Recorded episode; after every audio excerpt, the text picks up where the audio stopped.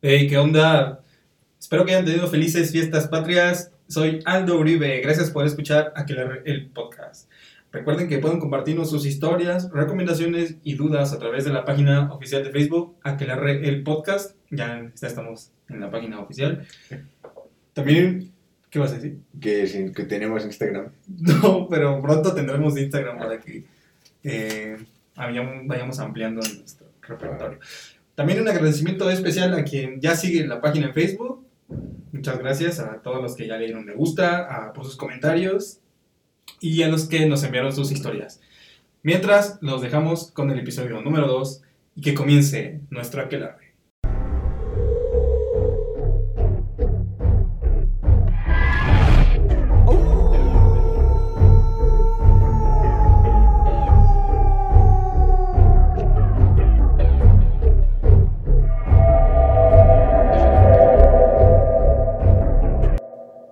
Bienvenidos a Aquelarre, el podcast de terror interactivo en el que cada viernes hablaremos de un tema de terror y lo complementaremos con historias de experiencias paranormales que ustedes nos compartan. Y de nuevo aquí estoy con Memo. ¿Cómo estás, Memo? Muy bien, estoy de maravilla. Después de haberme aplicado la vacuna, me siento como nuevo ya. Soy una persona completamente diferente. Sí, es cierto, vayan a vacunarse, es muy importante para que todo esto termine muy pronto. Que de hecho, estoy preparando una historia ¿Sobre vacunas? no sobre las vacunas, sino sobre lo que pasó en el 2020.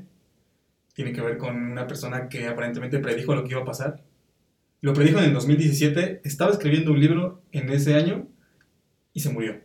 O sea, Bill Gates. No sé si lo murieron, Ah, no, no. No sé si lo murieron, güey. pues sí, porque luego de Lo repente mataron, ¿no? no lo murieron, o sea, que, ah, que se suicidó de dos disparos a la cabeza, de una puñalada por la espalda. En fin, quiero hacer esa historia porque está muy interesante, aunque todavía no logro entender la visión de este personaje. Es muy padre, es uruguayo.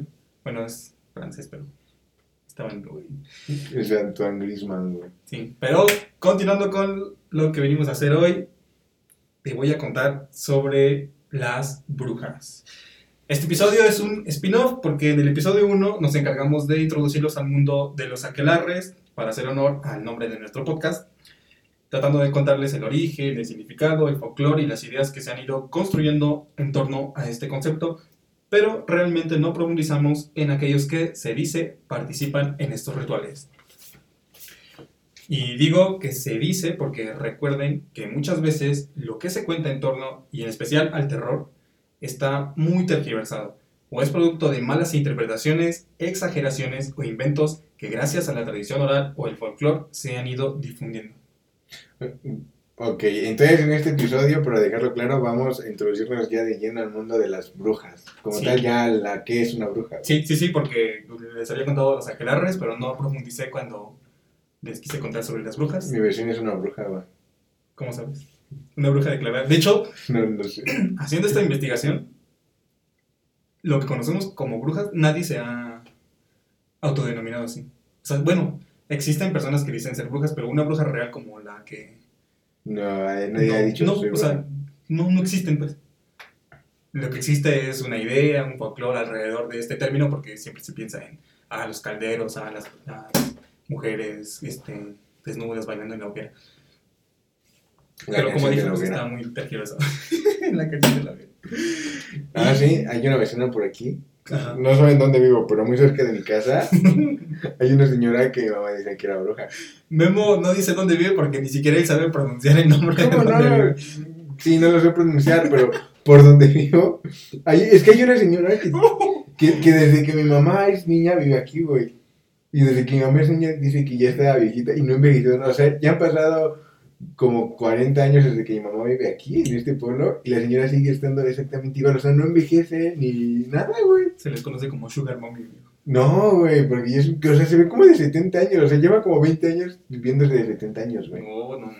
Llevo 20 años viéndose de 70, como Chabelo. Sí, así como Chabelo. Lleva güey. 70 años viéndose de 20.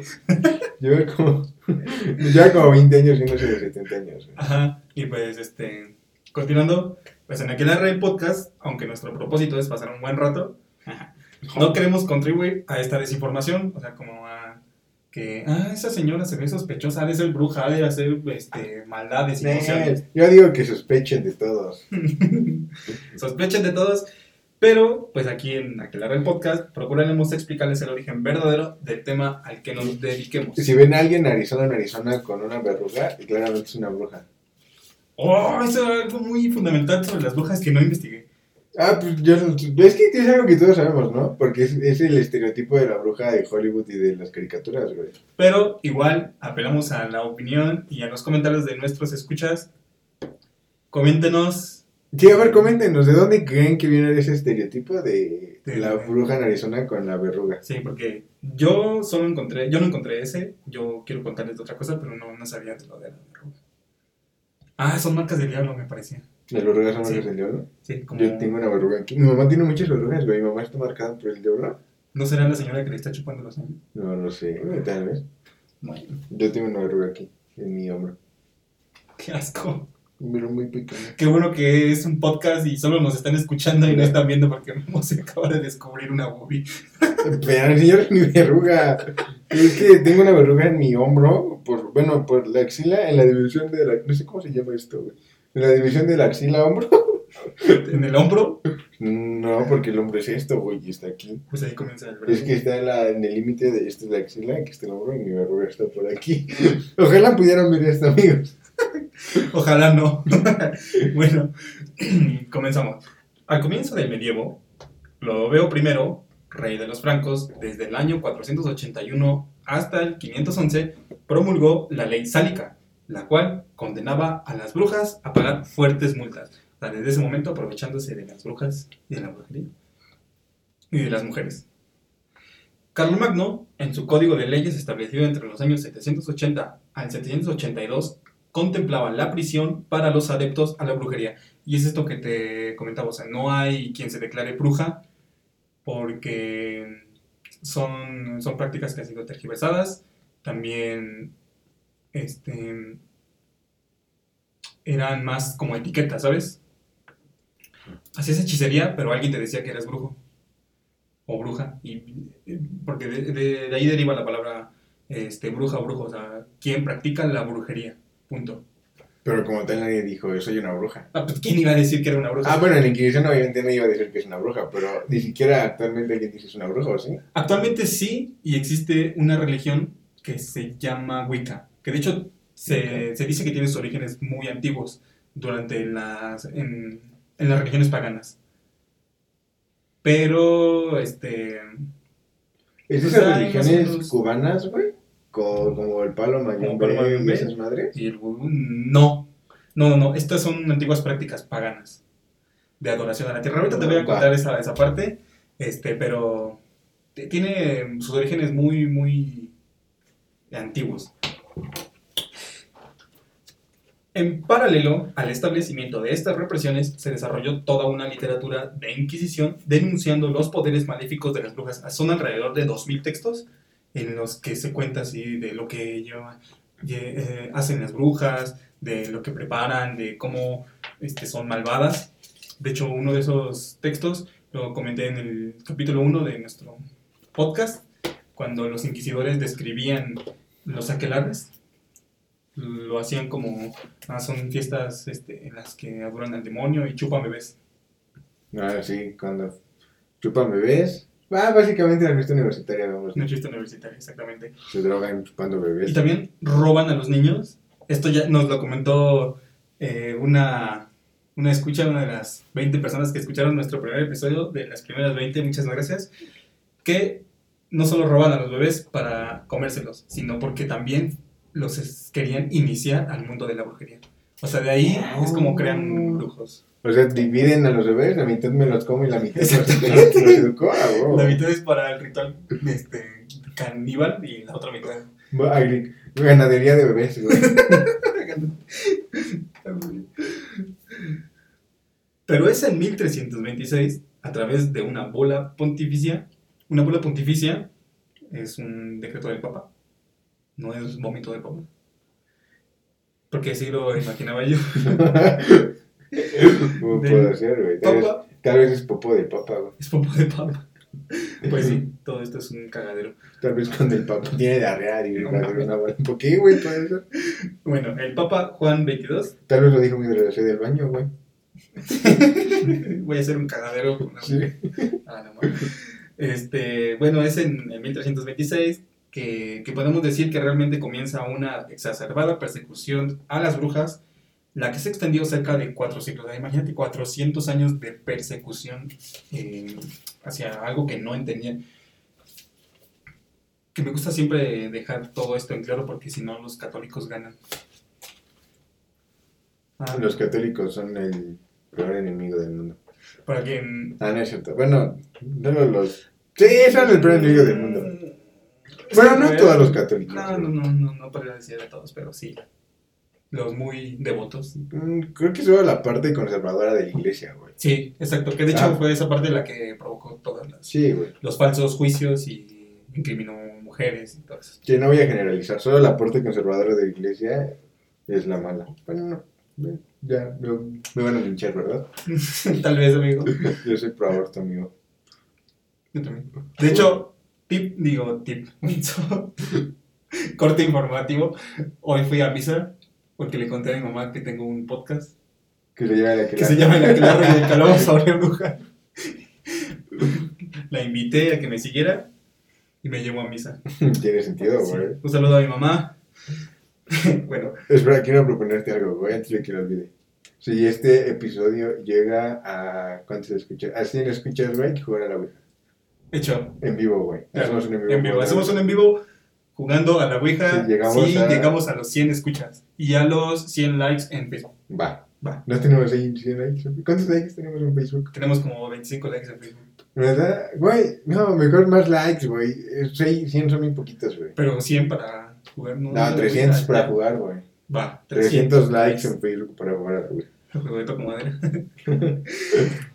en la obra de teatro Macbeth, Shakespeare nos presenta a unas hechiceras que elaboran pócimas, predicen el futuro, se adjudican matanzas de cerdos, naufragios de barcos y provocan tormentas.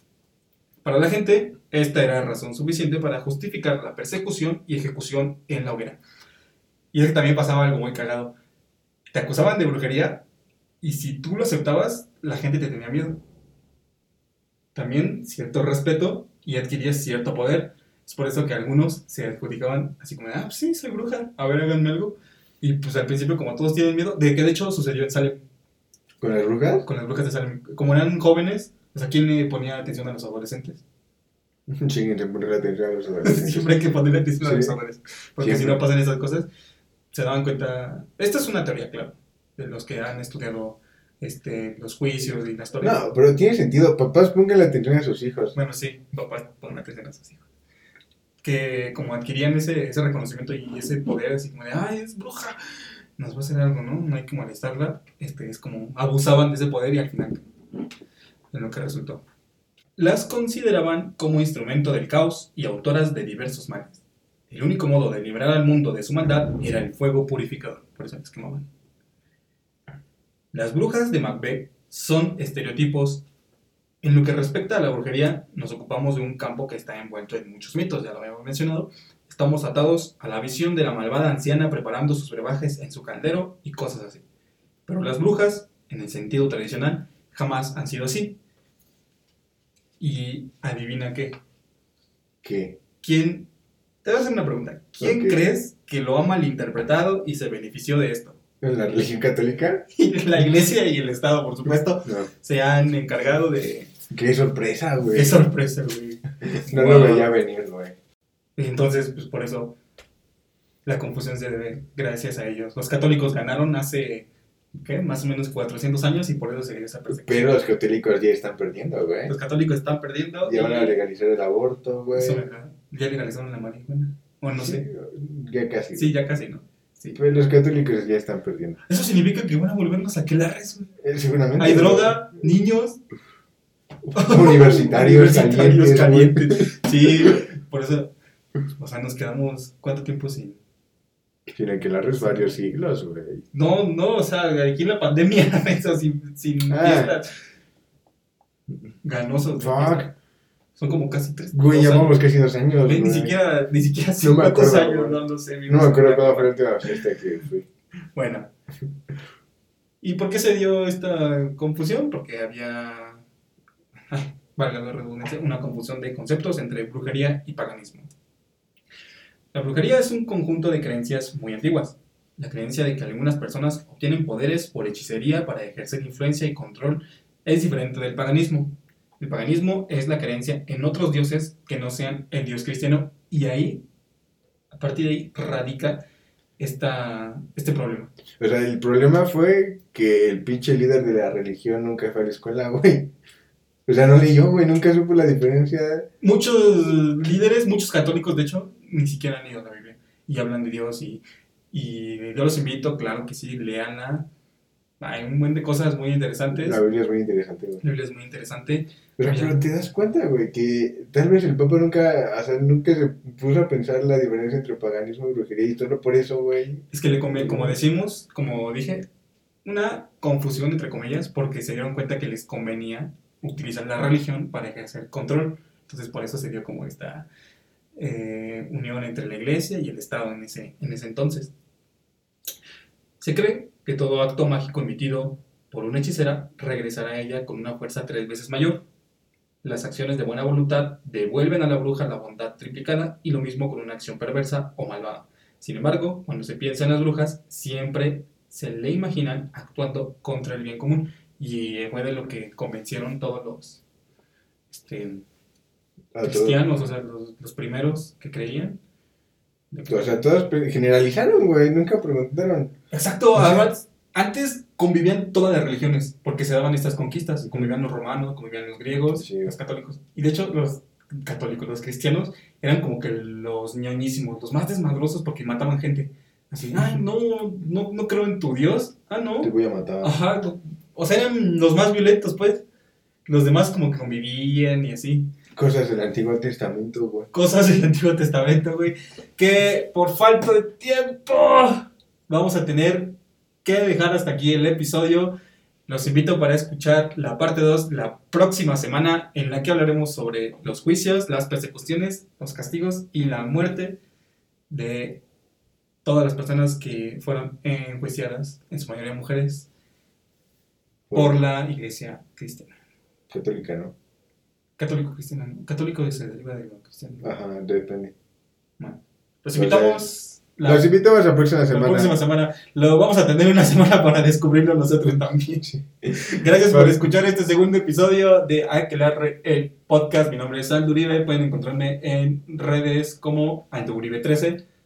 Yo estoy, yo estoy en redes sociales como en Instagram como arroba Guillermo Cezanne. Y también pueden seguir las redes de nuestro patrocinador Cine Mural. Cine Mural. Muchas gracias por patrocinar este segundo episodio y una mención especial a la banda Kaiser de Zitácuaro, Michoacán. Un saludo, Un saludo Kaiser. Escúchenos también a través de Spotify. Este episodio terminó. Muy bien, nos vemos. Bye. Bye.